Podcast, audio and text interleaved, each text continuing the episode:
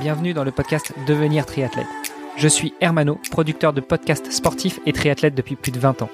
Chaque lundi, nous laissons le micro à Kylian Tanguy pour revenir sur l'actualité multisport de la semaine écoulée.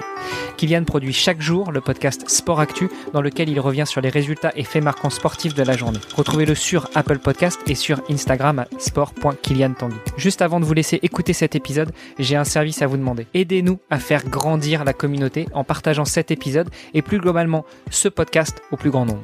Allez, assez discuté, place aux actus du moment avec Kylian Tanguy. Sport Actu, c'est l'actu sport. Chers auditeurs, je vous souhaite la bienvenue dans ce nouvel épisode de Devenir triathlète. Nous sommes aujourd'hui le lundi 19 juillet, soit à seulement 4 jours de la cérémonie d'ouverture des Jeux Olympiques qui aura lieu le 23 juillet. Je vous propose donc un épisode de spécial Jeux Olympiques avec une présentation des épreuves. Tout d'abord, il faut savoir que contrairement aux années précédentes, trois épreuves seront au programme à Tokyo. Il y aura tout d'abord l'épreuve masculine le lundi 26 juillet, mais elle sera à suivre en Europe à partir de 23h30 le dimanche. Le lendemain, ce sera au tour de la course féminine et sera à suivre à partir de 23h30 le lundi soir, ici en Europe. Enfin, la nouveauté concerne le relais mixte qui se tiendra le 31 juillet et qui sera à suivre à partir de minuit 30. Pour les courses individuelles, les athlètes partiront sur un format olympique, avec 1500 mètres de natation, 40 km de vélo et 10 de course à pied.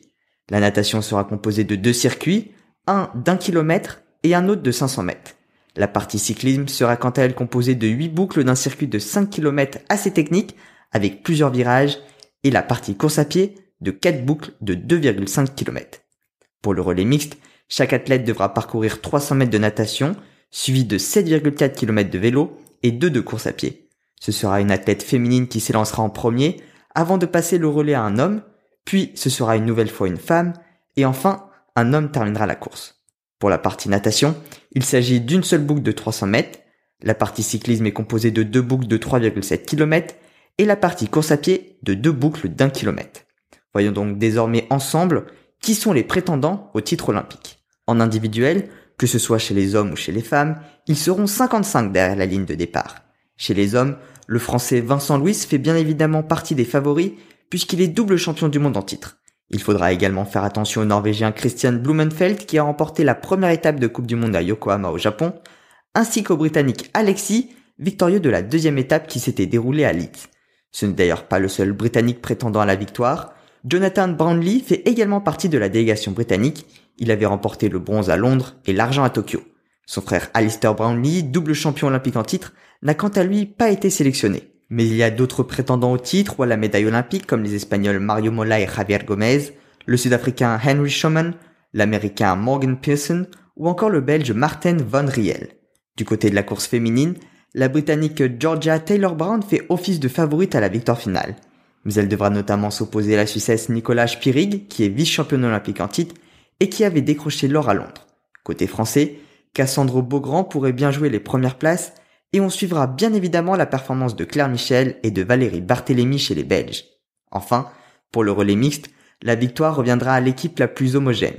Les Français font office de grands favoris, mais les Britanniques, les Allemands, les Suisses et les Belges ont également leur carte à jouer. Pour rappel, en mai dernier, lors de l'ultime event de qualification olympique à Lisbonne au Portugal, c'était l'équipe belge qui avait terminé en tête, même si de nombreuses autres grosses nations n'avaient pas pris le départ. Mais comme vous le savez, dans le sport, tout est possible, et chacun des athlètes prenant le départ d'une course peut s'imposer. C'est la belle incertitude du sport. D'ailleurs, j'aimerais bien connaître vos pronostics, alors n'hésitez pas à me dire le nom des deux triathlètes et de l'équipe que vous voyez devenir les nouveaux champions olympiques dans les commentaires du post Facebook Devenir triathlète dédié à cet épisode. Merci à tous de m'avoir écouté jusqu'ici.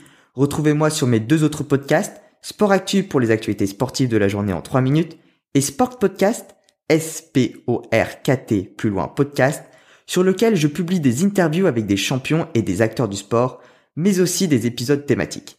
Un épisode sur les potentiels médaillables français vient d'ailleurs d'être mis en ligne.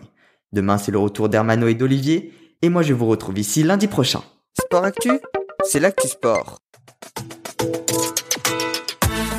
Merci d'avoir écouté cet épisode jusqu'à la fin. Si vous l'avez apprécié, venez sur le groupe Facebook pour nous laisser un commentaire et interagir avec nous. Vous nous aideriez aussi énormément en allant sur Apple Podcast pour laisser une revue 5 étoiles de préférence à ce podcast Devenir triathlète et au podcast de Kylian Tanguy Sport Actu.